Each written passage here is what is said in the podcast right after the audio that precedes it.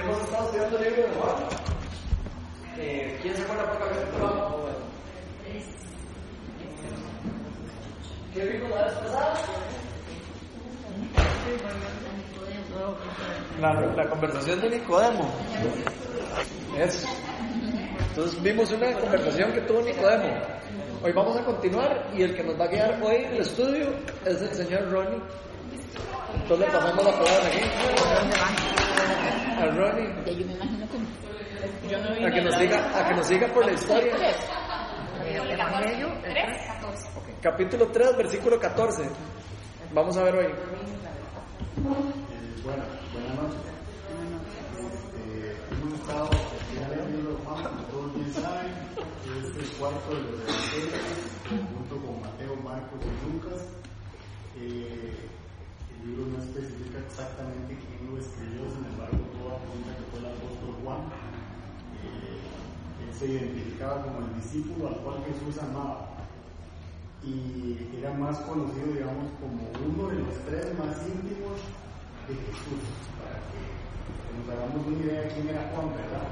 Yo no sé si algún día, alguna vez han escuchado que, uno de los discípulos que reportaban el texto era Juan. Eh, junto con Pedro y Jacobo, ellos eran los más íntimos, eso lo podemos ver en Mateo 1, 26 al 36, si alguien leerlo. Eh, Juan también escribió eh, primera, segunda y tercera de Juan y también Apocalipsis. Eh, este, este libro se considera un evangelio espiritual. algunas de las razones, pues básicamente porque no tiene parábolas, sino que es muy puntual, muy específico en, en hablar del Hijo de Dios, ¿verdad? Entonces, por eso de ahí digamos, el nombre. Eh, se centra específicamente en la persona y obra de Cristo, enfatizando que Jesús es el Cristo del Hijo de Dios. Eso es lo que más vamos a leer, digamos, dentro del contexto del libro de Juan. Y hay tres palabras, digamos, muy importantes que menciona el libro y que se repiten varias veces, que es señales, creer y vida.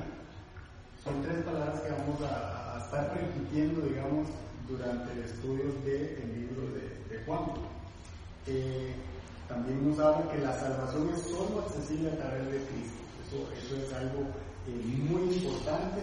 La última vez estuvimos hablando un poco de que no es por obras, sino que es por gracia, ¿verdad? Eso también eh, lo estuvimos discutiendo. En este libro se habla más o menos aproximadamente 100 veces la palabra creer para proveer razones de la fe salvadora y para garantizarnos que vamos a recibir el regalo de la vida eterna. ¿verdad? Entonces Juan enfatiza mucho en esa palabra creer y de la importancia que tiene de creer en Jesús, ¿verdad? Eh, habla de las, de las siete u ocho señales, la verdad es que son ocho señales. Vimos la primera que fue cuando Jesús convirtió el agua en vino. Eh, luego vamos a estar viendo, digamos, vamos a ir viendo una por una. La, la, primera es la que ya, la que ya estudiamos. Y, y el libro empezamos de, eh, viendo, pues básicamente temas como la encarnación del Hijo de Dios, cuando decía que él era el Verbo y el Verbo estaba con él y él era el Verbo. Eh, luego la presentación de Juan el Bautista al círculo de líderes religiosos, eso también lo estuvimos viendo. Eh, algo muy importante, el bautismo de Juan el Bautista a Jesús, ¿verdad? Y cómo él reconoció que él era el Mesías, ¿verdad?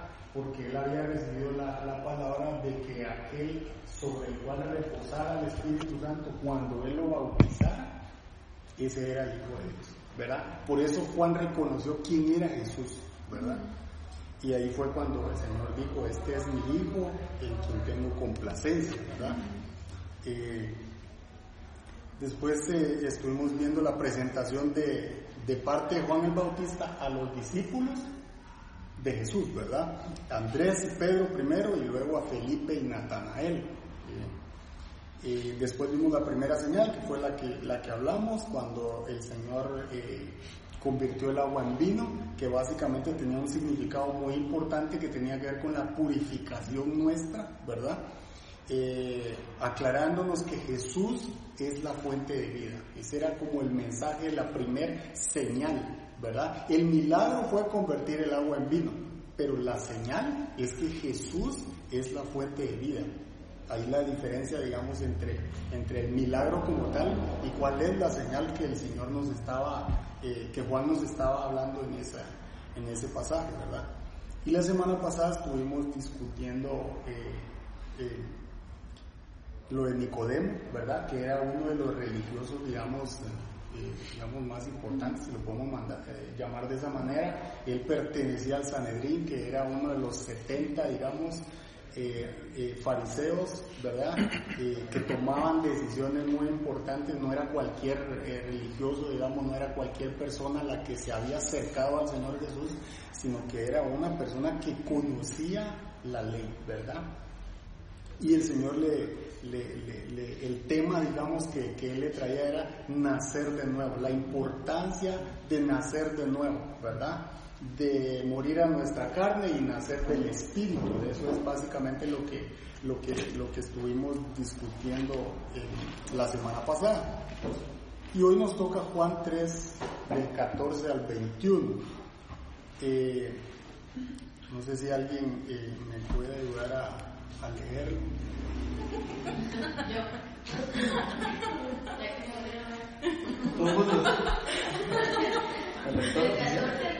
Al 21. Del 14 al 21. Como levantó Moisés la serpiente en el desierto, así también tiene que ser levantado el Hijo del Hombre, para que todo el que crea en él tenga vida eterna. Porque tanto amó Dios al mundo que dio a su Hijo unigénito para que todo el que cree en él no se pierda, sino que tenga vida eterna.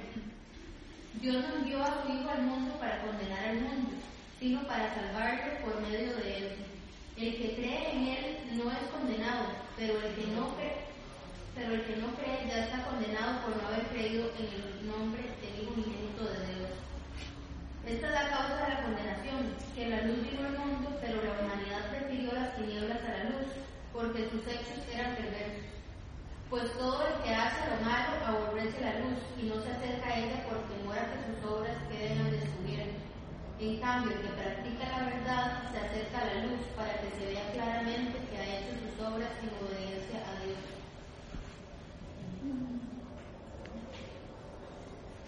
Ok, vamos a, separarlo un poquito para poderlo estudiar. Eh, el, primer, el primero y el segundo versículo dice, y como Moisés levantó la serpiente en el desierto, así empieza eh, los versículos, ¿verdad? Así es necesario que sea levantado el Hijo del Hombre, para que todo aquel que cree tenga en él vida eterna. Y la duda es por qué está comparando, digamos, con algo que sucedió en la época de Moisés, ¿verdad? Para, para que eso nos quede un poco más claro, vamos a ir a leer números 21 del 4 al 9.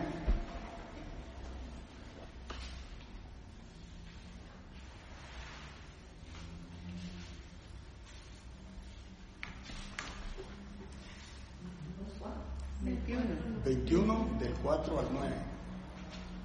Nosotros de los libros nunca se meten. Por eso, bueno, ¿cómo? Número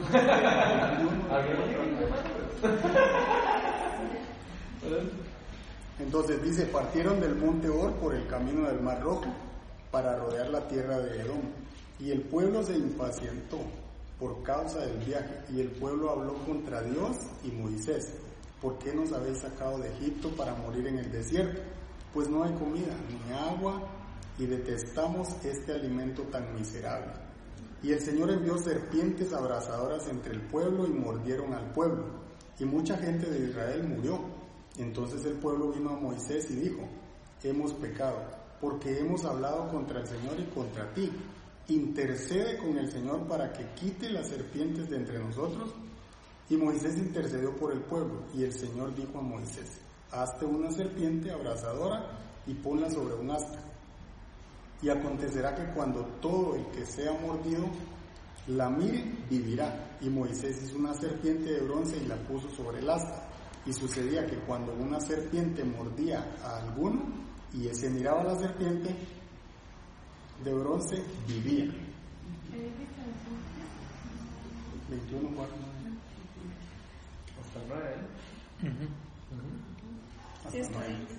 Sí, está leyendo otra versión. Eso es. Sí, es que es otra versión. Sí. Entonces, nuevamente regresamos al 14, ¿verdad? Que el 14 dice, y como Moisés levantó la serpiente en el desierto, así es necesario que sea levantado el Hijo del Hombre. Entonces aquí es donde empezamos a, como a buscar qué está tratando de comparar o de decirnos, ¿verdad? Era el pueblo de Egipto inconforme y el Señor mandó las serpientes y entonces ¿qué pasaba si habían serpientes? Las serpientes mordían a la gente, ¿verdad? ¿Y qué era lo que estaba pasando? Estaban muriendo, ¿verdad? Si nosotros queremos comparar eso con los cristianos, digamos ahora, ahora no hay serpientes, pero sí hay pecado, ¿verdad? Entonces, en lugar de que nos muerda una serpiente, ahora es el pecado el que nos atrapa, es el que nos muerde, ¿verdad?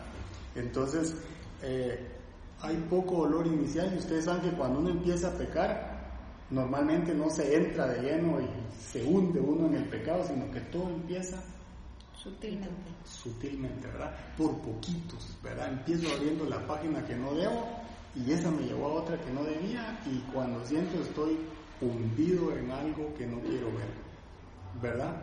O empiezo con una frase con la señorita que estoy hablando y esa me lleva a otra y esa me lleva a otra y la conversación de mañana ya es más intensa y cuando siento estoy esclavizado del pecado, ¿verdad? Eso es lo que, lo que, digamos, si lo traemos a nuestra realidad del día de hoy, eso es lo que pasa, ¿verdad? Entonces, el dolor inicial es poquito, ¿verdad? Y hasta pareciera que es atractivo, ¿verdad? Pero el sufrimiento es muy intenso. Es lo mismo con las serpientes, ¿verdad? Cuando uno lo muerde una serpiente, digamos, el piquetazo, pero después dice, no, no pasó nada, ¿verdad? Pero al rato si uno no lo trata, empieza la muerte lenta, ¿verdad? Entonces, eh, esa es la comparación, digamos, entre por qué está iniciando, digamos, a comparar el asta con la serpiente con Jesús. Bueno, porque ahora es el pecado el que nos muerde y sin embargo es el mismo dolor inicial, ¿verdad? Poco dolor inicial, pero después hay un sufrimiento in- in- intenso. Eh, en el caso de los egipcios había una muerte física por el veneno de la serpiente, ¿verdad? Hoy día hay una muerte espiritual, ¿verdad? Hoy día el pecado nos lleva a una muerte espiritual y entonces terminamos separándonos del Señor, ¿verdad? Eso es lo que nos sucede. Entonces es el veneno del pecado y al principio era el veneno de la serpiente. Entonces por eso es que está haciendo la, la, comparación, ¿verdad? La serpiente de bronce levantada en el desierto, en el asta que, que, que el Señor mandó hacer a Moisés, ahora lo está comparando con el Hijo de Dios, ¿verdad? Que es Jesús levantado en la cruz. Entonces, en resumen, él está diciendo, el que mire la culebra o el que mire la serpiente hacia arriba, vivirá. Y así pasó, ¿verdad? Ahora nos está diciendo en la comparación, nosotros tenemos que ver a la cruz, el sacrificio que hizo Jesús y vamos a vivir, ¿verdad? Eso es lo que nos está diciendo los primeros dos versículos, ¿verdad? Por eso dice, de la misma forma tiene que ser levantado el Hijo del Hombre. Y eso quiere decir que no necesariamente es que como la cruz era grande vamos a ver al tamaño de la cruz. Es que lo levantó y está sentado a la diestra del Padre. Es que Jesús resucitó, no se quedó muerto, ¿verdad? Eso es importante que, que, que lo sepamos. A mí me llama la atención de eso, eh, como la importancia de, de poner la mirada en Dios y no en lo que hay alrededor de nosotros. Porque digamos ahí los israelitas vemos cómo de- estaban siendo atacados por todas las culebras y todo, pero al único lugar que, que estaban pasando por un problema, lo único que tenían que hacer era volver a ver a donde, donde estaba la salvación, digamos, donde estaba la salvación de Dios. Creo que a nosotros nos pasa lo mismo mucho que a veces se nos olvida qué es lo, a dónde tenemos que poner los ojos. Estamos con el día a día, eh, con los problemas y a veces se nos olvida empezamos a ver eh, el problema con el doctor, el problema con la cosa y, se nos olvida que tenemos que poner nuestros ojos en, la cruz, en Jesús. Entonces, no sé, eso me llama la atención. Sí. Y, digamos, eh, es importante también eh, diferenciar que la cruz no solo, digamos, Juan la estaba viendo como un lugar de sufrimiento, ¿verdad? Y de sacrificio, sino también un lugar de partida, ¿verdad? Un lugar de regreso. Cuando Jesús regresaba al Padre nuevamente, ese era el, el, el principio, digamos, el inicio de la partida del Señor Jesús, ¿verdad? Entonces, eh, aquí podemos eh, hablar mucho más, digamos, en el mundo nos presentan muchos dioses, ¿verdad? De muchos tipos, de colores, sabores, de todo, pero solo hay uno que se levantó de la muerte. Solo hay uno que puede, de que podemos decir que resucitó y ese fue Jesús. Ninguno más. Podemos oír hablar de muchos, pero ¿quién resucitó? ¿Quién venció a la muerte? Fue solo Jesús, ¿verdad?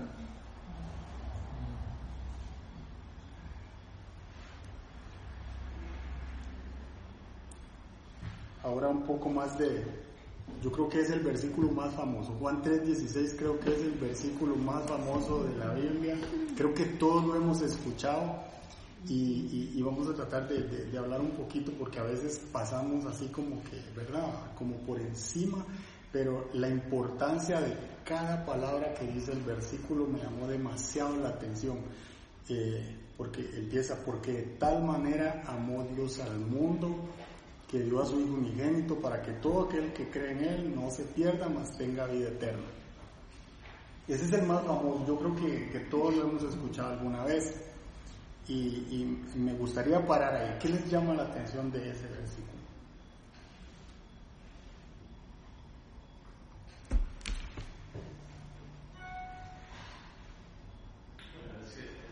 Resumido claro.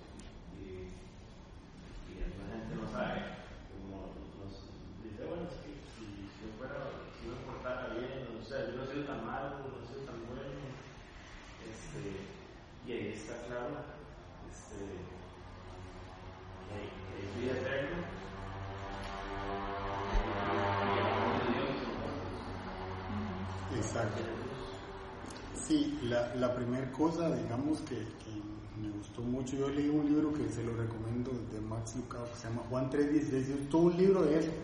Solo de, esos dos, de esas dos líneas él escribió un libro. Y lo explica de una manera muy, como muy intensa, como muy clara, como muy específica. De verdad que uno termina al final muy enamorado del Señor por lo que, por la forma en la que él se expresa, digamos, de cada palabra, y empieza a decir, porque de tal manera, eso quiere decir que no había, no había otra manera, ¿verdad? La más intensa, el superlativo que pudo usar ahí es que solo había esa manera, no había otra manera, ¿verdad? Entonces él está diciendo, de tal manera ese Dios que está sentado en el trono, que tiene a los ángeles cantándole, a, los ancianos diciéndoles santo, santo, santo, y de tal manera Él vio que estábamos ahí e hizo algo, ¿verdad? Todo empieza con el amor del Señor, ¿verdad? Dice, de tal manera nos amó, aun cuando estábamos separados de Él, él nos ama. ¿Qué significa eso? Eso significa que no había otra forma de hacerlo, ¿verdad? Tenía que ser un amor diferente al que nosotros conocemos. Eh, y que Él es el dueño de la única llave, ¿verdad? Y que usted y yo no necesitamos ganarnos el amor de Dios. Usted no dice, yo me voy a ganar el amor de Dios. No, Él lo hizo antes. Dice, de tal manera, amó Dios al mundo. No es que Él lo va a amar si usted se porta bien o si se porta mal. Lo que está diciendo es que Él lo ama, tal cual es usted. ¿Verdad? Nosotros somos defectuosos, tenemos problemas, nos equivocamos todos los días y a pesar de eso, Él nos sigue amando, ¿verdad? Y eso es lo que nos está eh, diciendo eh, de principio, ¿verdad? De tal manera amó Dios al mundo y nosotros estamos incluidos en eso, ¿verdad? Y como yo no puedo hacer nada para ganarme el amor de Dios porque ya lo tengo, tampoco quiere decir que lo puedo perder. Usted no puede decir voy a perder el amor de Dios, usted no puede decir eso. Por eso es que a pesar de que nosotros nos equivoquemos, pequemos y volvamos a regresar, ahí está el Señor esperándonos. ¿Verdad? Él siempre tiene los brazos abiertos. Él dice, yo toco la puerta y si me la abren, entro, ¿verdad? Y moro en esa persona. Y qué lindo es eso porque, porque hablábamos, por ejemplo, la semana pasada que no es por obras, Y nosotros el amor de Dios no lo podemos comprar, es gratis. Es tan caro que no podemos pagar el precio. Vale tanto que no podemos nosotros hacer algo humanamente a cambio de nosotros lo tenemos. Y ese amor se llama ágape, ¿verdad? ¿Y qué, qué significa amor ágape? Significa amor eterno. Y amor eterno, ¿por qué amor eterno? Bueno, porque dura para siempre, no tiene límite. Dios nos ama más allá de la vida que tenemos en esta tierra. Porque dice que nosotros vamos a estar con Él en la vida, digamos, heredando una vida eterna. Entonces quiere decir que el amor del Señor prevalece a la muerte, va más allá de la muerte. Por eso se llama amor ágape, ¿verdad? Y de ahí la explicación de por qué Él dio a su Hijo. El amor explica por qué Él dio a su Hijo, porque nos ama tanto, ¿verdad? El amor explica por qué Él soportó todo lo que le hicieron cuando vino a la tierra.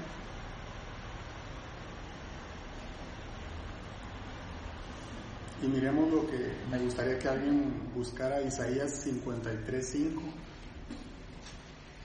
Porque a veces pasamos por alto, eh, bueno, el Señor sí fue a la cruz y, lo maltrataron, pero como no fui yo, entonces yo no siento remordimiento, entonces eh, Él me dio salvación, pero como yo no estuve en ese momento, en esa época, a veces podemos pasar por alto la magnitud de lo que el Señor hizo, el sacrificio que Dios hizo en la cruz, ¿verdad? Si alguien me puede leer Isaías 53, 5. Él fue traspasado por nuestras rebeliones y molido por nuestras iniquidades. Sobre él recayó el castigo, precio de nuestra paz, y gracias a sus heridas fuimos sanados. Y el Señor soportó todo eso por amor, ¿verdad? Por amor. No por lo que nosotros hagamos, digamos, o dejemos de hacer por las obras que hagamos, o porque soy bueno, o porque soy medio bueno, entonces no me va a ir tan mal. Él lo hizo por amor. Él lo hizo porque nos ama. Sus propios discípulos le fallaban, ¿verdad? Sus propios discípulos lo traicionaban. Y a pesar de eso, Él cumplió el propósito. ¿Por qué? Porque Él nos ama, con un amor que iba más allá de un engaño, más allá de la muerte, iba más allá. El amor del Señor es mucho más grande de lo que nosotros nos podemos imaginar. Él ama y se dio, ¿verdad? Él ama y dio algo por ese amor. Nosotros tenemos que creer y recibir. Miren qué contraste. El Señor nos ama y dio algo por nosotros. Nosotros tenemos nada más que creer que Él dio algo por nosotros y recibir la vida eterna. Si lo vemos desde ese punto de vista no es complicado, ¿verdad? Qué lindo es Dios que, que nos da gratis algo que le costó tanto, le costó a su único hijo. Y soportó todo porque nos ama demasiado, muchísimo. Qué lindo eso, ¿verdad? Me gustaría comentar un poco el versículo 6 de ese de Isaías, porque ese versículo de Isaías eh, obviamente eso fue escrito como 700 años antes de que viniera Cristo. Estamos leyendo una profecía directa del, Mesías. Entonces me parece muy chiva porque ven lo que dice en el 6. Bueno, el 4 dice, ciertamente él cargó con nuestras enfermedades y soportó nuestros dolores. Pero, y, ahí sigue, pero el 6, llegamos hasta el 5, dice, todos andábamos perdidos como ovejas, cada uno seguía su propio camino pero el Señor hizo recaer sobre él la iniquidad de todos nosotros. O sea, sabiendo que nosotros estábamos perdidos y sabiendo que nosotros no podíamos hacer nada, Él dejó caer la misma paga del pecado que nosotros hemos cometido sobre Él mismo. Eso me parece demasiado lindo porque me acuerdo del un versículo, no me acuerdo cuál es, que pasa por cada rato, yo de memoria. Cuando el Jesús dice, no hay amor más grande que el que da la vida por un amigo. Y eso es lo que está haciendo el Señor por nosotros. No sé si lo pueden ver. O sea, Dios mismo se encarna en ese hombre, buscándonos a nosotros porque nos ama, porque ya nos amaba desde la creación del mundo, y entrega su vida por nosotros. Y la palabra de Dios nos dice que no hay mejor amor. No hay amor más grande que hacer eso por alguien. Y es demasiado chido.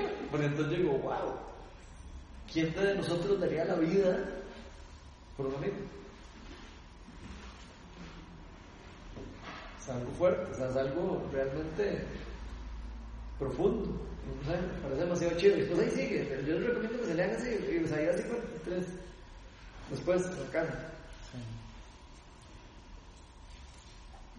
Algo importante, digamos, es aquí y también, eh, Él no ofreció amor, ¿verdad? El Señor no ofreció amor, Él dio amor, ¿verdad? Es incondicional. Él dio amor, no nos ofreció algo, no ofreció pagar el precio, Él pagó el precio, ¿verdad? Entonces, eh, qué lindo eso porque, porque, y eso lo hizo con lo mejor que Él tenía, ¿verdad? Con su hijo. Y, y como decía Ronald, bueno, yo podría morir dar la vida por un amigo, bueno, imagínense si a uno le dicen que uno dé al hijo que tiene, al único, ¿verdad? Como el Señor se lo pidió a Isaac, por ejemplo. Ya, ya, perdón, a- a- Es como dar la, la vida por el mejor amigo, se nos dan casi que por el enemigo. Sí, y, y esa es la comparación a- adecuada, creo yo, porque, porque el Señor aquí se está entregando porque ama a aquel o aquellos que estamos o que estamos separados de Él. Él no está diciendo yo voy a enviar a mi hijo por todos aquellos que dicen que me aman o que me están sirviendo o que están... No, Él se está entregando primero por amor, por a salvar a todos aquellos que estábamos separados de Él. ¿Verdad? Entonces no es como dice eh, Gloriana, bueno, lo voy a dar por mi mejor amigo, porque él es, es fiel conmigo, siempre está conmigo. No, el Señor lo está dando por todos los pecadores. Y sin pedir nada acá. Eso es lo más lindo. ¿Cuál era el versículo? Es que me, parece que eso que les dije, que nadie, lo dijo Jesús mismo en Juan 15, 13. Ese, el de que no hay mejor amor que el que la vida por el amor. Pues si lo quieren leer después. Me viene ese versículo a la mente. ¿Por qué no me lo sabía? Ya son palabras de Jesús también, ¿verdad? Son palabras que están en rojo en las Biblias que tienen son palabras de Jesús en rojo. Siempre lo- me gusta decir eso porque, eh, de hecho, es lo lindo de, de, de- a mí lo que me gusta de esas Biblias es que, de uno lo que está en rojo uno sabe que es como más importante. Palabras directas de Jesucristo. Lo resalta, ¿verdad?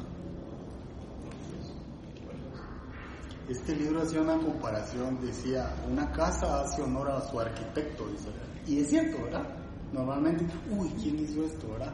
¿Qui- qui- ¿A quién se, quién se imaginó esta construcción, verdad? Y dice, una casa es a un arquitecto y un cuadro hace honor a su pintor, dice, ¿verdad? Y el Salmo 19.1 dice, los cielos proclaman la gloria de Dios y la expansión anuncia la obra de sus manos. Entonces yo me quedé pensando, o sea, Él lo tiene todo, los cielos le alaban, ¿verdad? Y Él a pesar de eso, tiene sus ojos puestos en nosotros. Él a pesar de eso, se preocupa por nosotros, porque, porque lo busquemos, porque lo amemos, ¿verdad? Porque nos entreguemos a Él. Qué lindo, Él tiene todo, pero, pero Él nos ama celosamente, dice la palabra. Y eso es lo que nos acerca más a Dios cuando nosotros entendemos que no se trata únicamente de hablar de sacrificio, sino que se trata de amor, ¿verdad? Se trata de, de- de lo que Él da para estar cerca de nosotros. Por eso es que se trata de relación, no de religión. Porque todo depende del amor de Dios. Yo ya, yo ya lo uno, pero lo comentó, pero pero igual quería resaltar, que a mí lo que me gusta de ese versículo es que queda demasiado evidente que es de Dios completamente hacia nosotros, o sea, que no fue como nosotros que le pedimos, hicimos algo, sino que de antemano tuvo tanto amor hacia nosotros que él mismo buscó la manera como de, de relacionarse. Me explico, dando su hijo que era lo más valioso. Sí, es otra cosa linda de, de, de las religiones. Y a mí siempre me gusta a veces como también enseñar de la, la única religión de todas, las, de todas las que hay en donde Dios busca al humano es la cristiana. En todas las demás religiones las personas andan en búsqueda de Dios o andan en búsqueda del- de la deidad o de la energía o de no sé qué. Andan en búsqueda del humano de acercarse a Dios. En la cristiana, Dios es el que ama al humano y se acerca a él. Y eso es un gran, es un gran diferencia. El creador buscando su creación, no la, no el cre- la creación eh, perdida buscando a, a- a Dios. No tiene ni lógica. Tiene más lógica que, que el mismo creador, si pasó algo como lo que pasó y, y fue separado, se fue robado plan de Dios, él mismo lo quiso recuperar, él mismo quiso recuperar lo que se perdió. Demasiado, me parece demasiado poderoso eso, cuando uno lo entiende. Con eso que decís de que el amor es, ¿verdad? O sea, que es relacional, sí, que no es, ¿verdad? Que no es religión. Eh, la semana pasada me pasó que estaba haciendo mi devocional y le estaba, o sea, estaba, ¿verdad? En tiempo de, de quietud y estaba hablando al Señor y estaba pasando por, ¿verdad? Por algo difícil, entonces, para mí. entonces yo le estaba diciéndole al Señor cómo me sentía, ¿verdad? O sea, me siento así, me siento así, Señor, ¿verdad? Y me quedé ahí quietita y al vato viene como a mí una imagen de, de donde yo estaba como en un lugar oscuro, ¿verdad? Y, y sentí como ese miedo y esa ansiedad y me, o sea, me llevó como una memoria mía de cuando yo estaba en el kinder y me había quedado encerrada, ¿verdad? En un cuarto y no podía salir y vi esa imagen y lo volví a sentir y a presenciar como si fuera ese día, ¿verdad? Pero de un pronto a otro veo como una luz, ¿verdad? O sea, no le vi la cara, pero veo como el manto, el la forma del cuerpo de él que está detrás mío, ¿verdad? Entonces, era como él diciéndome, aunque estés en esos lugares oscuros, aunque estés en esas dificultades, yo estoy contigo, ¿verdad? Y de una vez sentí como ese amor tan puro y tan perfecto, ¿verdad? Que, que solo Él puede darnos, ¿verdad? Y ahí es donde uno empieza a experimentar. Es que a veces uno lo lee y uno dice, sí, qué lindo, nos amó, y sí, me perdonó y todo, pero ese amor lo podemos experimentar y lo podemos sentir día a día, ¿verdad? Y, y es tan impresionante que yo lo que hacía era llorar porque yo decía, Señor, o sea, yo no merezco que me ames tan perfectamente porque, ¿verdad? O sea, no, no merezco esto, ¿verdad? Y es esa presencia y ese amor tan lindo que, que donde vos decías lo de lo rela- relacional, no sé, me acordé de, de, de eso que pude experimentar, ¿verdad? Entonces, qué lindo poder saber que todos los días podemos experimentar ese amor tan perfecto si lo buscamos. Eso es lo que Él quiere, Él quiere mostrarnos ese amor, ¿verdad? Por eso Él mandó a su Hijo a morir, a sufrir, para que nosotros estemos en esa relación más bien nosotros somos los que no, ¿verdad? No nos aprovechamos de, esa, de eso tan lindo y tan poderoso. Un comentario. Y dice que él dio a su hijo unigénito, ¿verdad? Y bueno, rápido se nos viene que es Jesús. ¿Qué significa unigénito? Bien, Eso viene de la palabra monogenes. Y mono quiere decir único y genes quiere decir especie, raza, familia o descendencia. Entonces no había otro igual, ¿verdad? Así de sencillo.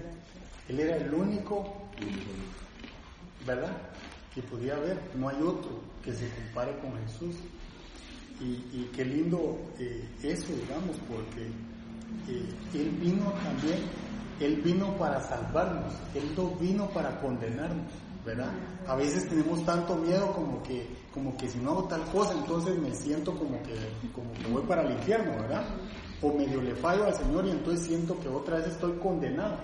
Uno siempre dice, Dios me va a castigar. Dios me va a castigar, ese es un dicho muy común, ¿verdad? uno. Es que, uy, ojalá Dios no me castigue, o, o Dios me va a castigar. Y entonces vivimos como al acecho de, de- de que tenemos al castigo. Pero aquí lo que nos está diciendo es que es que es al revés. Él dio a su Hijo para salvarnos, no para condenarnos, ¿verdad? E- e- Es como lo opuesto, ¿verdad? El amor sigue prevaleciendo más que la corrección, ¿verdad? A mí hay algo que me llama mucho la atención de eso. Y es que yo no sé si a ustedes les ha pasado, pero a mí sí me pasó que mucho tiempo en mi vida yo experimenté el Dios de la condenación. De la condenación.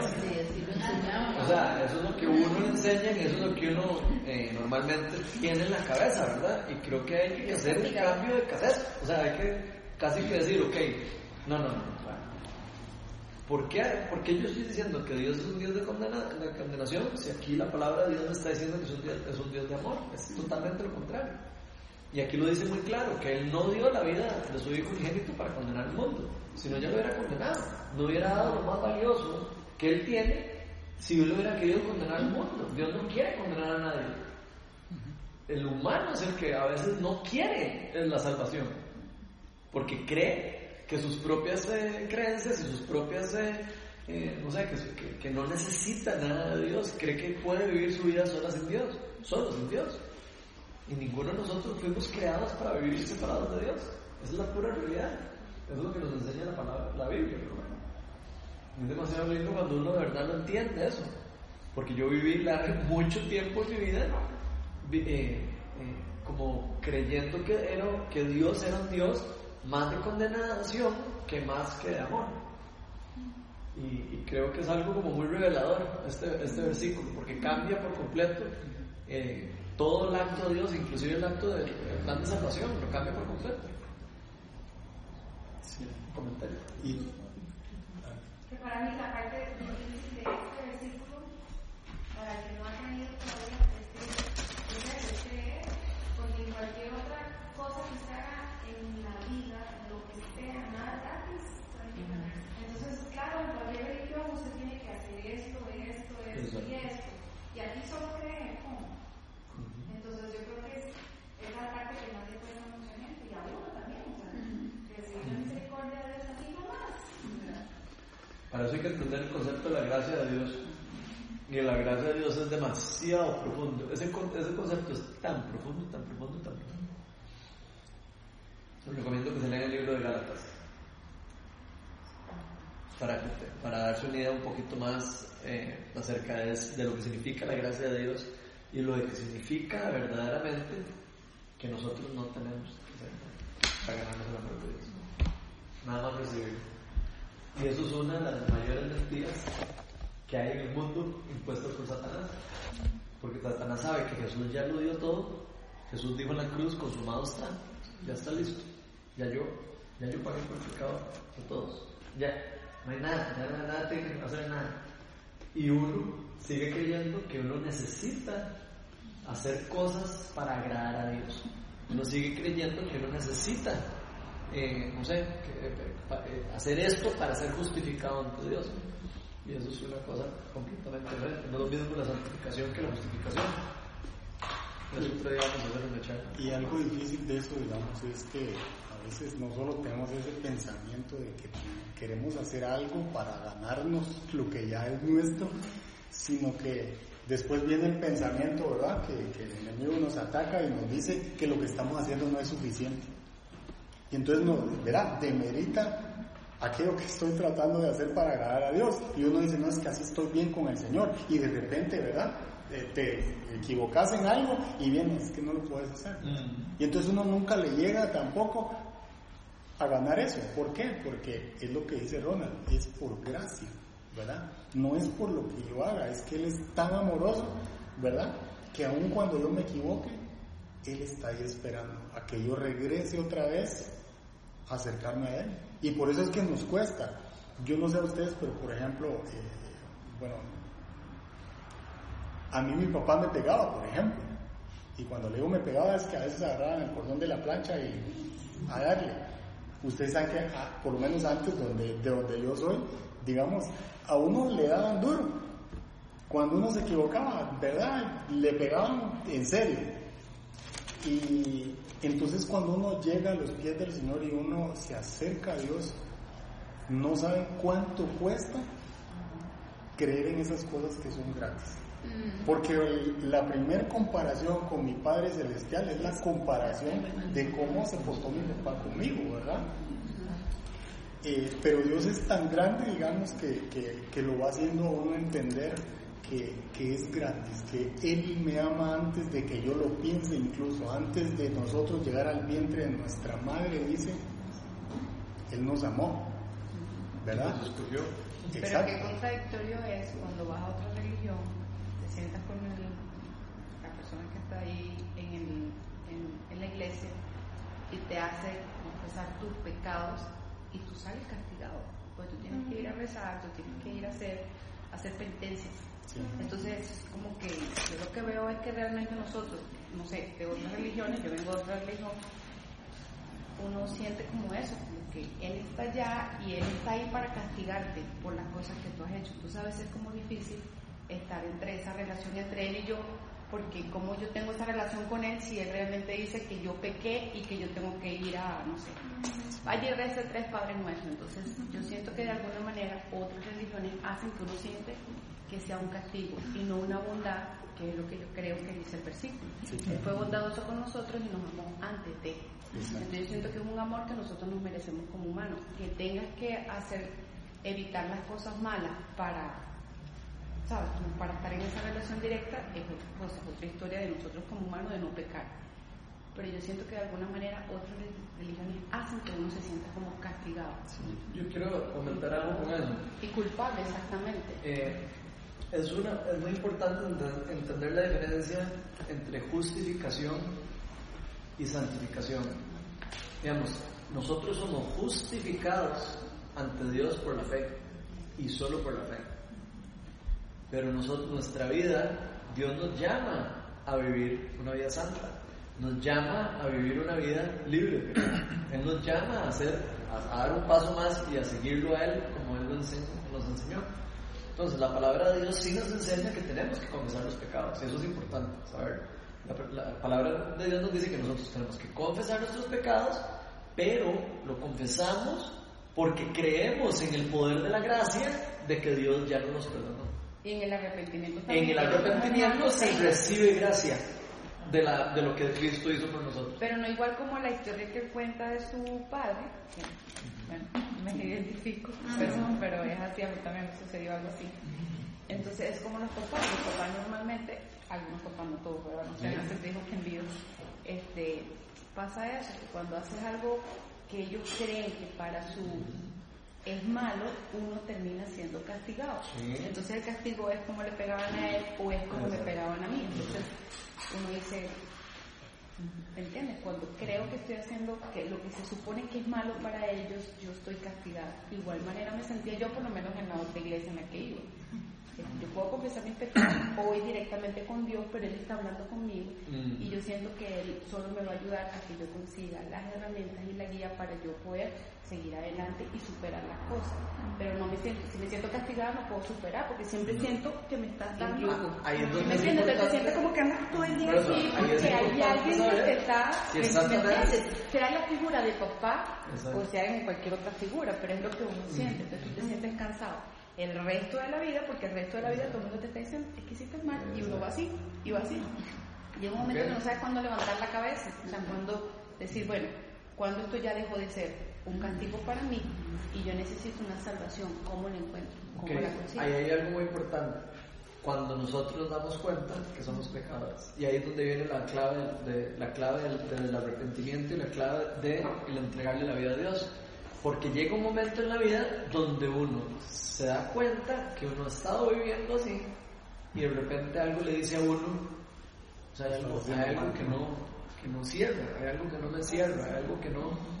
eh, Es que algo que, hay algo que me algo falta. es algo espiritual. Es algo espiritual. Hay algo que no Entonces, está. cuando usted entiende eso, usted recibe la gracia así como, así como si yo le estuviera diciendo, tome, le regalo el iPad, pero es mentiritas. Pero ese, ese, ese regalo de la, ese regalo de la gracia no es mentira. Oye, Yo le regalo es importante para nosotros primero recibirlo y creer en mi corazón que me lo dieron. Porque nada me sirve a mí saber que a mí me regalaron una bicicleta si no ando en bicicleta, si no, si no me monto en la bicicleta. Yo puedo tener un carro nuevo parqueado en el carro y puedo todos los días salirme de la casa e irme caminando al trabajo. Pero realmente ha sido tan castigado, pero ha sido tan castigado que a veces uno se pregunta, uno como Sí. hijo, ¿será que realmente yo me lo merezco? Sí. Mi papá me regaló eso, ¿me entiendes? Algo tan asombroso que tú dices, tiene 20 años castigándome, resulta ser que un día se sentó y me dijo, te regalo algo que mira, económicamente tiene el valor más grande del mundo, dice, ¿será que yo me lo merezco? Pero es porque tiene mucho tiempo siendo castigado. Sí, Y eso es importante eh, porque nosotros todos tendemos a eso, inclusive con nuestros hijos. O sea, hay que ser sinceros. Uno, eh, casi que uno les vende la idea a los hijos de que, ok, para que yo lo quiera, casi que usted tiene que hacerme caso.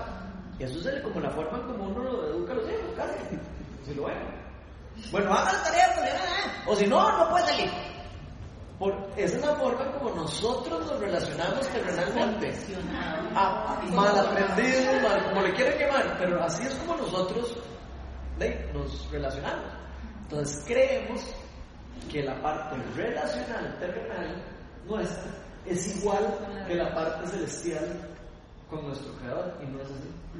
Porque la forma como nosotros vivimos en la tierra es una forma distorsionada y destruida del plan original de Dios. Y es una cosa importantísima de entender. El mundo en el que vivimos está totalmente caído. Dice la palabra, es un mundo caído. Es un mundo que se colapsó y que se, todo lo que fue hecho para que funcionara bien se colapsó por la- por- eh, en el momento en que, que el pecado entró a la humanidad. Entonces el mundo quedó en pecado.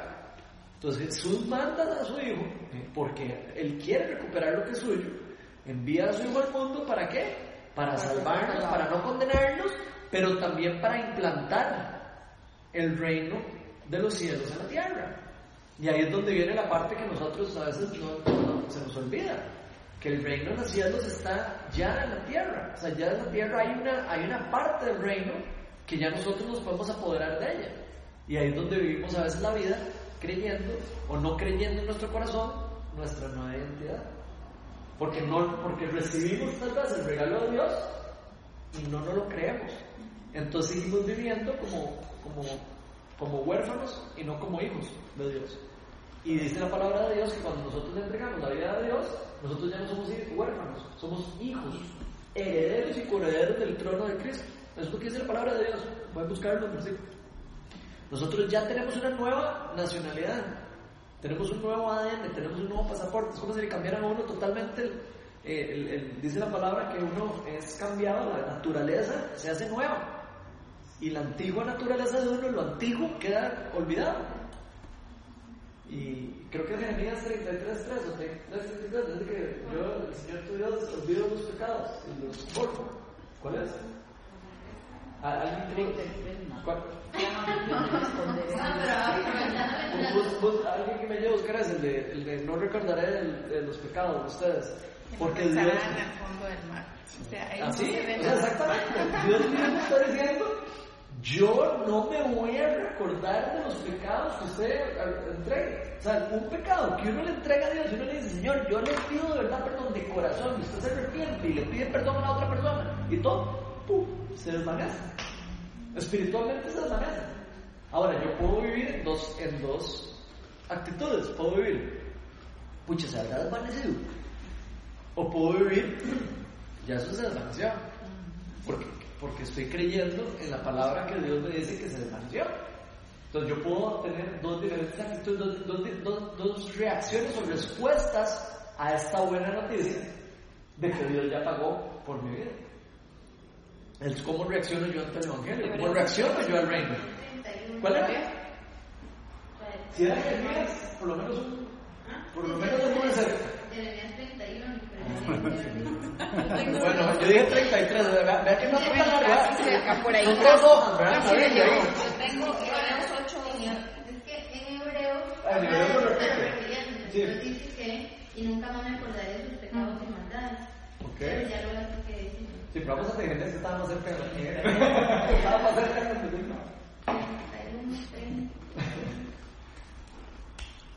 31, 30, 31, 34. sí, 34. Dice, ya no tendrá nadie que enseñar enseñar a su prójimo. Ya no tendrá nadie que enseñar a su prójimo, ni dirá nadie a su hermano, conoce al Señor. No, pues ¿sabes perfecto que es que, sorry, hay que leer desde arriba. Era el 33, vean cómo lo tenía en la mente. Era Jeremías 31, 33. Vean lo que dice Jeremías 31, 33. Este es el pacto que haré después, que haré, este es el pacto que después de aquel tiempo haré con el pueblo de Israel. Y aquí está hablando, este es Jeremías años antes de que llegara Jesús, él está hablando cuando vinieron el Mesías. Y dice, este es el, el- el- el pacto que después de aquel tiempo haré con el pueblo de Dios, afirma el Señor. Pondré mi ley en su mente, que fue lo que hablamos la semana pasada. Pondré la ley en su mente. Ya no es de que sí, yo y sabérmelo en, en las tabletas. Y los- no, es en la mente donde va a poner la, la ley. Y la escribiré en su corazón. O sea, el Espíritu Santo nos va a decir a nosotros en el corazón cuando estamos haciendo algo malo. Nosotros ya no vamos a, depender de ser justificados por la ley, porque la ley está escrita en nuestro corazón. Es diferente, cambia totalmente la- la- el asunto. Pondré en mi mente y yo seré su Dios y ellos, serán mi pueblo. Y después dice el 34 hace, ya no tendrá nadie que enseñar a su prójimo, ni dirá nadie a su hermano, conoce al Señor, porque todos, desde el más pequeño hasta el más grande, me conocerán, afirma el Señor. Yo les perdonaré su iniquidad, o sea, todos sus, toda la, la suciedad y todo lo que nosotros tenemos, somos, yo todo lo voy a olvidar y nunca más me acordaré de sus pecados. Entonces, ¿qué más tranquilidad de uno saber que Dios no se va a acordar de los pecados que confesamos? Ahora, sí hay que confesarlos, eso es importante. Y ahí sí quiero, Sí, que por eso quiero que- aclarar ese tema, porque que es muy importante la confesión de los pecados para que haya un verdadero arrepentimiento. De hecho, ahí dice Obvio que sí, pero yo que hablaba del castigo que te genera la Eso, otra sí, persona sí. que está Pero, enferma. pero ahí donde que tenemos que arrepentir de los pecados. unos a otros, o sea, no es directamente con él, sino que yo tengo que hablarlo con Sí, no, eh, hay que hacerlo con otra persona. Es confesión. Confiésense unos a otros sus pecados, dice Santiago. No me lo sé el versículo, pero está en Santiago, si también. Búsquenlo en Santiago. Eh, Santiago habla de perdónense unos a otros sus pecados para que Pero también no con cualquiera.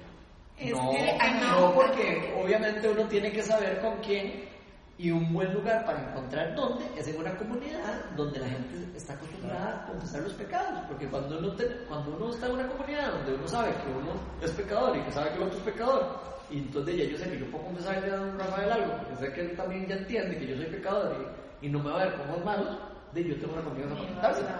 Pero si, eso- si estamos en una comunidad donde, donde yo le cuento algo a alguien y se hace un chisme y que, ay, era que el pastor, ay, el otro día dijo una mentira, había Pero será, pero Pues, será. si, si- si es una comunidad así, bueno, pero es que eso es una comunidad, eso sería una, una disfuncionalidad de la iglesia. Sí. Sería una iglesia disfuncional. Y eso es parte de lo que nosotros, que estamos aquí, tenemos que construir.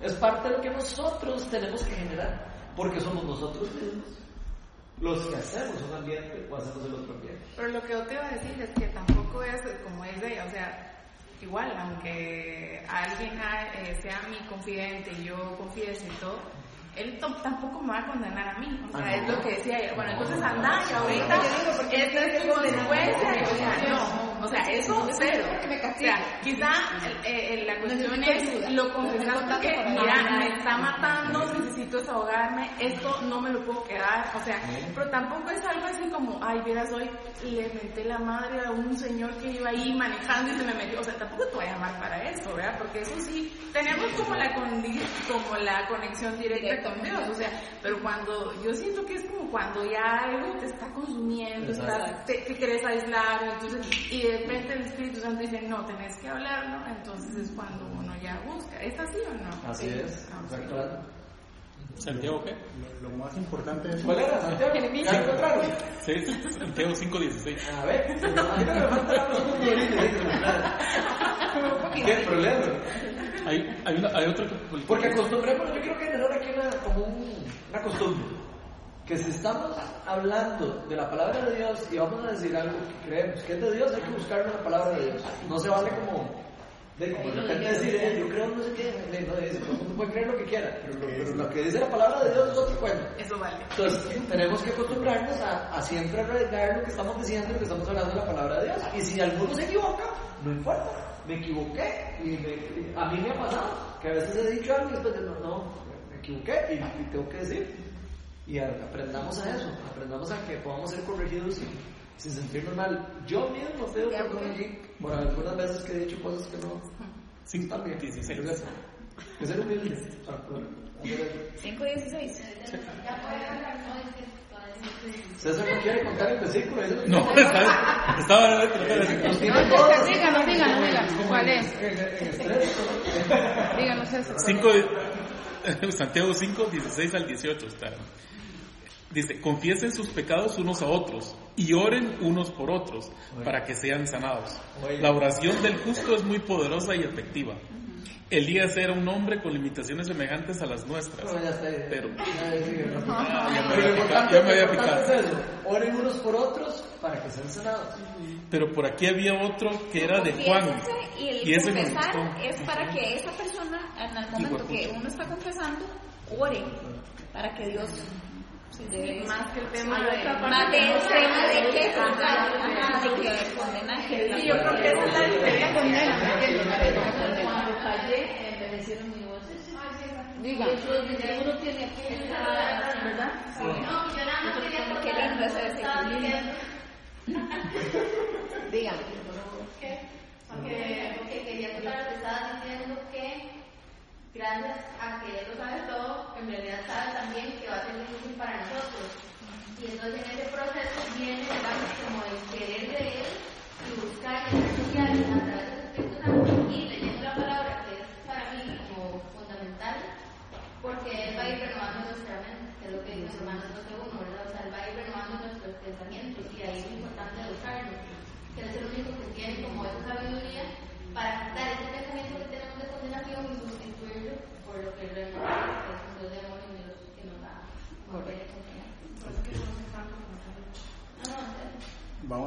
Hechos 4.12 para seguir, ya nos queda poco tiempo, pero creo que lo importante con ese tema es, digamos, eh, uno, pues sí, la palabra dice confesar unos a otros, pero, pero lo que sigue es tan importante porque dice, yo voy a confesarme con alguien que, que ore por mí, ¿verdad? Porque puede ser que me va a mal aconsejar y no va a orar por mí. Y la palabra está siendo clara, ¿verdad? Entonces, la importancia, dice la Biblia, el que anda con sabios, sabiduría va a aprender, ¿verdad? O, o va a ser sabio. Entonces, es importante, porque si yo se lo cuento a cualquiera y empiezan a, a hundirme más algo, no se está logrando el propósito de lo que se quiere. Y voy a terminar más eh, condenado que, que, ¿verdad? Que, Yo también que siento que Dios te pone en tu corazón a la persona con la que Exacto. realmente tú te vas a abrir y te vas a poder, Sí, porque vas a poder confesar. al momento de orar, lo que se busca Pero es la algo de Dios, revelación del Espíritu Santo internamente para qué es lo que uno para quiere, hacia sanar. dónde va y cuál es la persona con la que tú te O sea, al quieres final abrir. no puede faltar Dios en esa confesión. Eso es lo que está diciendo. Por eso está diciendo confesados y orar. Ahí es donde viene el Espíritu Santo y ahí es donde viene el complemento perfecto para que las cosas eh, ¿Cuál era. Es Hechos. Hechos 4.12 dice, en ningún otro hay salvación, porque no hay otro nombre bajo el cielo dado a los hombres en el cual podamos ser salvos. Eh, eso es importante, ¿verdad? No hay otro, no hay otro. Podemos tratar de cambiarlo, de buscar un reemplazo y andamos perdidos, ¿verdad? No hay otro nombre. No podemos buscar en ningún otro lado lo que solo en Cristo Jesús vamos a encontrar. Y eso lo vamos a lograr con una sola política universal, como decía el libro, y me gustó mucho eso porque dice, lo único que tengo que hacer es lo que decía ofrece, creer, ¿verdad? Creer es lo que me da el derecho a recibir la vida eterna. Y cuando aquí la Biblia habla, habla de vida eterna, no se refiere a bios, como es, digamos, la vida eh, por extensión que se le llama, o la vida natural que nosotros conocemos, sino la palabra es Zoe, que es vida con intención, es vida con calidad. ¿Por qué? Porque es una vida eterna. Cuando nosotros tengamos esa vida eterna con el Señor, dice que no habrá más dolor, no habrá más sufrimiento, ¿verdad? Ya no tenemos que preocuparnos por nada más, más que adorar al Señor. Y esa es la vida que Dios nos está ofreciendo. No nos está diciendo, esto me sobra, ¿verdad? ¿Y cómo comprobamos eso?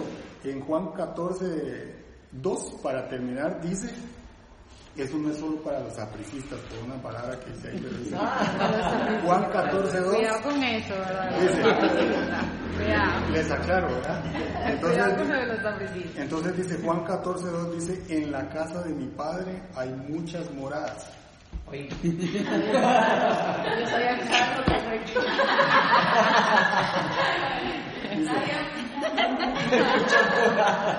Hay muchas moradas. No hay de la liga, no hay. Si no fuera así, os lo hubiera dicho.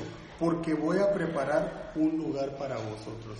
O sea, Él vino, se entregó por nosotros, soportó todo por amor y aparte de eso el Señor resucitó, está a la diestra del Padre y se fue a asegurar que ahí en la vida eterna hay una herencia para mí. Hay un lugar especial para mí que tiene mi nombre. ¿verdad? No porque alguien me lo dijo, sino porque la única llave que tiene la entrada al cielo es Jesucristo. Y Él me está diciendo que yo tengo un lugar ahí. Por eso dice que mi nombre está escrito en el libro de la vida. Eso es lo que me tengo que asegurar. Y qué lindo eso, ¿verdad? Porque Él se encargó desde el principio al fin, ¿verdad? De lo que yo necesito. Él pagó el precio por lo que yo debo tener como hijo. Por eso dice que yo soy coheredero con Cristo Jesús. Por eso, porque Él fue y está y preparó la herencia eterna para mí. Y creo que eso es lo más, lo más lindo de, de- de las dos líneas que leímos al principio, ¿verdad? Saber que Él me ama mucho más de lo que uno pueda imaginar, que Él a pesar de todo lo que yo pueda hacer, Él está ahí esperándome siempre para relacionarse conmigo, para amarme tanto, ¿verdad? Eso me da la confianza de acercarme todas las veces que yo lo necesite, todos los días, aun cuando no tenga problemas, qué lindo saber que Él está ahí esperándome, ¿verdad? Que Él está ahí para cualquiera de sus hijos. Y cuando hablaste de... A mí, a mí, bueno, yo siento que yo soy muy raramente simple, porque hay tantas cosas que como que son adversas en el mundo, ¿verdad? Pero si a mí dice, con, con amor eterno me ha amado, por tanto me prolongó su misericordia, por tanto dio su vida por mí, ¿verdad? Y, y por tanto ha dado tanto. Y, y después el siguiente eh, que, que hace siempre rema en mi corazón es, y nada podrá separarme del amor de él, ¿verdad? Ni la vida, ni la muerte, ni lo, ni lo presente, ni lo porvenir, ni, na- y nada. Y Ronnie una vez escuchó una prédica de un profeta y decía, con- tendía, tendía una línea a condicionar yo le decía, no, o sea, vieras que no, porque dice nada, es que nada es nada, o sea, e- es demasiado nada, ¿verdad? Porque Dios es así, o sea, no hay nada que me pueda separar de Él, porque ese no es el plan de Él, ¿verdad? Ni, ni una revelación de un profeta, ni nada, sino como dijo Ronaldinho, es bíblico, y si aquí dice que nada me puede separar de él, entonces esto es verdad. Entonces, eso a mí me, me, trae mucha. y tal vez no puedo saber la Biblia, pero con tener un ancla en mi roca, que es esta, esta verdad, eso me ayuda a mí a salir del flote a veces. Ahí son entendemos que no importa el pecado que tengamos, ¿verdad? No importa si Mateo, no importa si engañé a mi esposa, digamos. Él me va a recibir siempre, ¿verdad? Porque Él va a perdonar mis pecados, Él ya lo hizo, Él se entregó, Él no puede ir en contra de lo que Él hizo. Eso es lo que me da acceso al amor de mi, Padre Celestial. Y ahí es donde cambia la perspectiva de uno de, la figura que uno traía o la figura que uno tiene a Dios como Padre, ¿verdad? Entonces hay ciertos textos que por no saber uno y por la ignorancia de uno tal vez en qué contexto está escrito, es que lo tiende a confundir a uno. Porque habla de juicio, habla de que va a venir a juzgar a vivos y muertos. Entonces ahí es donde uno tiende como que, ¿qué tengo que hacer yo para poder agradarle, para yo estar dentro de esos, Ah, de los seleccionados. de los seleccionados? Es que sí va a venir a juzgar a los vivos y a los muertos. O sea, eso sí es cierto. Pero no va a juzgar las personas que hayan entregado la, eh, la vida por Jesús. Jesús los va a dar por, por justos. Eso es lo que dice la palabra de Dios. Y ahí es donde viene la importancia del juicio. Porque si nosotros no entendemos que necesitamos, que, que tenemos que recibir a Cristo, vamos a, vamos a llegar al tribunal y nos van a decir culpable porque usted, usted, no, no, no se merece nada. Entonces, usted, usted no se merece nada, usted no hay nada que pueda pagar el saldo del pecado. La palabra de dice en Romanos que la paga el pecado es la muerte. Es lo único que puede saldar el pecado. La Bueno, muerte. ahí mismo en Juan, el, el versículo que sigue, que no dice, cree, Juan lo vuelve a decir, la, la paga del pecado es muerte. Punto. Y el que no no hay cree- forma de pagar, el, yo no, no hay forma que yo pague un pecado si no es por medio de una muerte. Por eso Jesús, antes de que viniera Jesús, mandaban a sacrificar corderos. Porque Dios les dijo tienen que sacrificar un cordero porque algo tiene que pagar el, el precio del pecado. Después de Jesús, eh, eh, Dios mandó a Jesucristo y todo eso lo hizo para enseñarles a ellos que ellos iban, eh, presentaban sus sacrificios o su, eh, su cordero que pagaba la- por sus pecados y que Dios les iba a mandar al cordero de Dios, al que iba a quitar el pecado de todo el mundo. Y ya por eso es que no tenemos que matar un corderito ni matar nada, porque ya Jesucristo hizo ese gran sacrificio por nosotros. Entonces, pero sí, pero Dios es un Dios justo. Si Dios no juzgara al mundo, sería un Dios injusto. Porque el mundo está completamente salido de, la- de- de- de- de control. Y entonces, va a juzgar a, a su a su a lo que, lo que pasó, a lo que está pasando en el mundo por medio de la decisión de cada uno, por si, si, la- si es por amor que la gente vuelve a él. Sí, que eso era lo que nos ha tenido confundidos, eh, eh, una conversación muy frecuente que tenemos. Entonces, en realidad, ese juicio final, ¿verdad? Donde dice eh, juzgar a Dios y muertos, porque eso está en, en, en la Iglesia Católica, eso está en el credo. Yo no sé si el credo en Sí, todo el su contexto es bíblico, o sea, no sé, o si son No, solo el partes. credo, el credo a partir del, del, del concilio de Nicea es el que uno debería hasta ahí llegar. Pero no Bueno. sé, que en realidad Ah, Hay que buscar, leerlo, yo les puedo leer. que dice que, que juzgará vivos y muertos y su reino no tendrá fin. O sea, esa parte de la Es que esa parte es verdad. Esa Sí, parte sí, parte parte es verdad, pero hay que tener muy en cuenta, digamos, siempre hay, ¿verdad? La Biblia dice, hay algo bueno y hay algo malo, ¿verdad? Entonces, hay un juicio para los que no crean y no reciban a Jesús como su Salvador. Pero en- antes de ese juicio dice que Él viene por sus hijos a levantarlos, ¿verdad? En un nuevo cuerpo, ¿verdad? ¿Para qué? Para llevarnos a la vida eterna. Entonces, ¿dónde me veo yo? ¿Yo me veo así como que me están bombardeando por allá porque hay juicio? ¿O me veo con el Señor en la vida eterna? Entonces, sí va a haber un juicio, claro. Si no creo, si no acepto que Él es mi Salvador, mi nombre no está escrito en el libro de Él. ¿Verdad? Eso es lo que me da acceso a ser condenado. Pero si yo estoy creyendo que Él es mi Salvador, Él viene por mí. Y eso es el rapto, como se le llama. Eso es donde el Señor nos va a levantar y nos va a llevar con Él. De hecho, No, no, espérese, don Rafa, léase el versículo 3.18. Ya lo leí. Ya. Ya lo leí. ah, clarito. antes de cerrar, les voy a leer el credo. El, el credo, el el, credo, el, el mismo, los versículos están leyendo el 3. 18. Sí, el que dice, el que cree, el que cree en él no es condenado, pero el que no cree ya está condenado por no haber creído en el nombre del, del Hijo unigénito de Dios. Está claro. Yo lo que siento que el mundo está tan perturbado que si nosotros no trabajamos en función de salirnos de ese...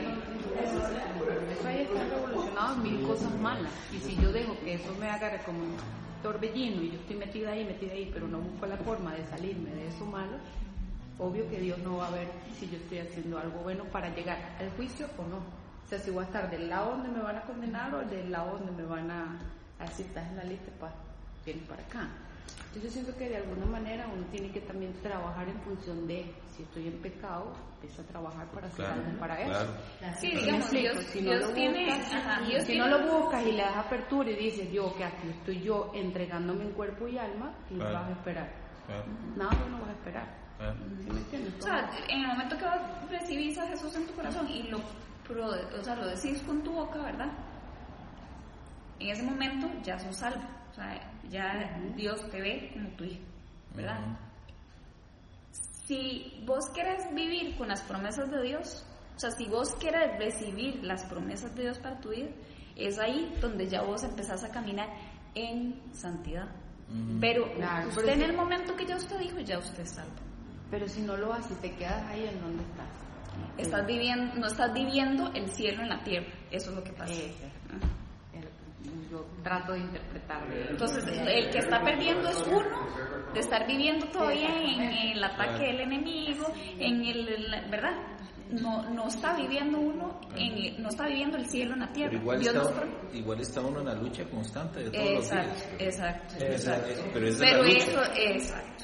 Pero, Eso claro, es. pero es la decisión de uno, ¿verdad? Sí, sí, sí, De pero es, pero es esa lucha O porque sea, está... de- por eso estamos, bueno, por lo menos yo particularmente, por eso estoy aquí. Porque, Claro, Exacto. claro. Por eso estamos porque de aquí. alguna manera, Claro, claro. Exacto, de alguna manera voy a leer el credo de Nicea. El, el- el- el credo de Nicea. Para que sepan un poco de historia, eh, estos credos vienen de, de, qué, de qué, para qué es el credo, digamos, o por qué lo hicieron. El credo es como una proclamación de fe. Es prácticamente, es prácticamente como la proclamación de fe. ¿Qué, qué, qué creo yo? Yo creo en esto y esto y esto. Ok, entonces, eh, durante los primeros concilios, el primer concilio que se dio en la iglesia está escrito en el libro de Hechos de los Apóstoles, que se llama el Concilio de Jerusalén. Se fue la primera reunión que hicieron los apóstoles para tomar alguna decisión de, de- acerca de qué cosas hacer o no, que no, eh, eh, digamos, de imponer alguna ley o algo, digamos, de una forma humana. Entonces, el, el primer credo, eh, el primer, el primer El concilio. Después vinieron otros un montón de concilios, yo no lo sé de memoria, pero después del concilio de Trento fue donde la iglesia eh, eh, se había invitado a la iglesia, la iglesia católica invitó, eh, que por cierto, la iglesia católica significa iglesia universal, para los que no sabían, no es que eh, católico sea católico, la iglesia, la palabra católica viene de la palabra en griego católicos y eso significa universal.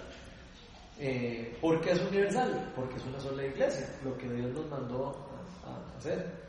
Entonces, eh, después del concilio de Trento, eh, los, todas eh, los, los protestantes y los católicos hicieron una reunión, hicieron un concilio para ponerse de acuerdo en algunas cosas, pero no invitaron a un montón de las personas que tenían que invitar a las reuniones.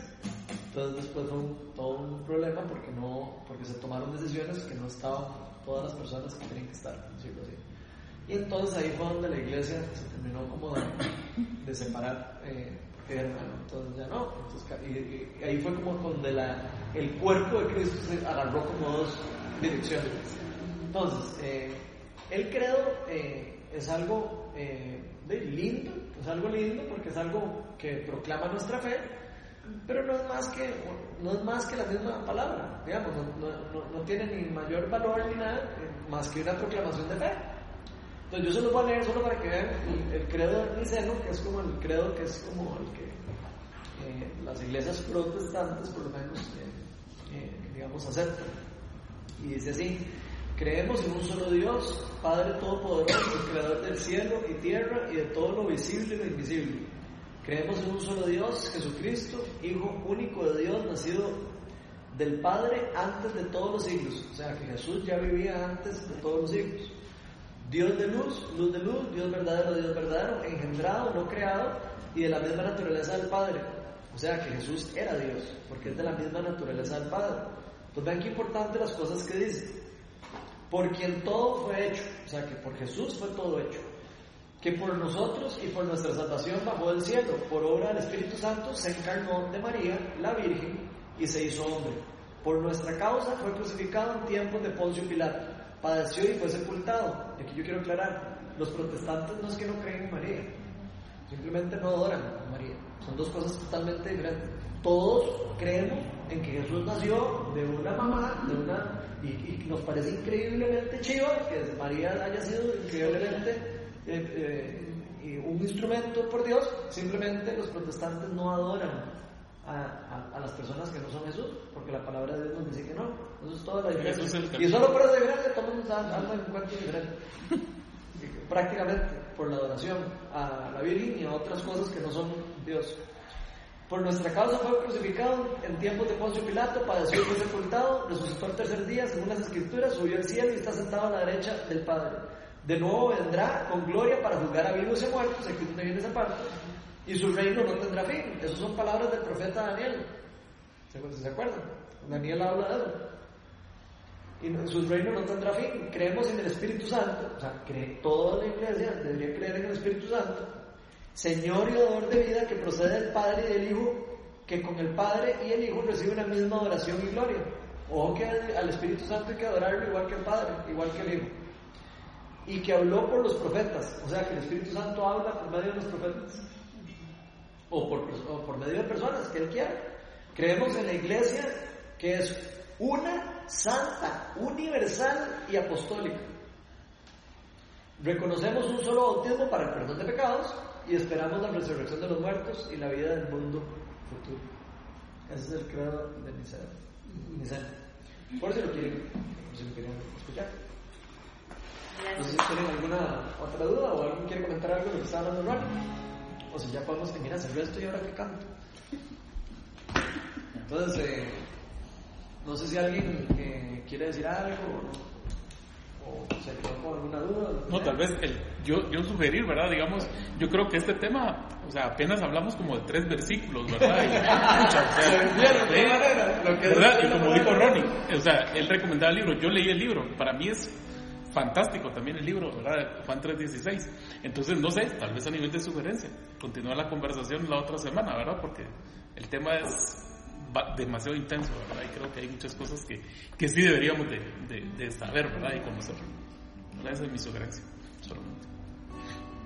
O sea, que crees que volvamos a. a? Tal vez con- con- terminarlo, ¿verdad? Terminarlo bien, porque hoy supuestamente era del 13 al 21, ¿verdad? 13 al 21. No, del 13 al 14. Del 14 al 21. Del 14 al 27. Y solo leímos como tres. Entonces, tal vez la continuación, 14. ¿verdad? Pa- y no darlo como punto visto. Y, Ok, ¿y a dónde quedamos? ¿En cuál versículo? 16, Porque como el yo no sé, 16. 16. O sea, leímos Quedamos en el tres. 16. Sí. Bueno, ok, pero entonces, usted, usted sigue. ¿O quiere? Bueno, si usted no fue, yo lo sigo. Sí, para, digo yo, para no dejarlo a medio. O sea, al- Sí, no, aquí, está. no vamos a dejar desarmado. ok, bueno, y si no, eh, me parece bien terminar esos versículos, si no, porque tiene mucho, mucha carne. eso. Ah, sí. Y tal vez para que nos demos cuenta de la carne, ya que estamos hablando de carne, vean que la palabra de Dios no se puede leer así. Como, ay, ya me lo leí. No, la palabra de Dios hay que, hay que pedirle al Espíritu Santo que se, que, que le- que se lo revele, hay que leerlo y volverlo a leer y volverlo a leer. Y lo que no entiendo, preguntar. Y lo que no entiendo, averiguar. Y lo que no entiendo, ¿por qué? Porque hay un montón de cosas por ignorancia. La ignorancia es algo terrible. Es algo terrible porque eh, uno está creyendo cosas que uno no sabe. Así porque uno no sabe. Y, No, y el enemigo mete mentira también. y el enemigo es especialista en agarrar la ignorancia para usarla en contra de nosotros. Eso es una cosa importantísima que sepa. Satanás se agarra de la ignorancia para que personas vayan al infierno. Así de rajado, como los escuchar. Porque los tiene con ignorancia en cosas que no tienen que estar. O, porque no han podido ver la verdad que está en la palabra. No, es algo que nosotros. de hecho, Pa- Pablo dice que cualquier persona que predique un evangelio diferente que caiga sobre maldición. Porque solo hay un evangelio. No tiene por qué haber más que un evangelio. Y el evangelio es lo que dice la palabra de Dios. Lo demás es inve- invención humana. Lo demás. Y podemos inventarnos un montón de cosas todos aquí. Y tratar de hacerla calzar con la palabra de Dios y que parezca que calza con la palabra de Dios. Pero la palabra de Dios no se, no se contradice y se defiende sola cuando uno la estudia a fondo.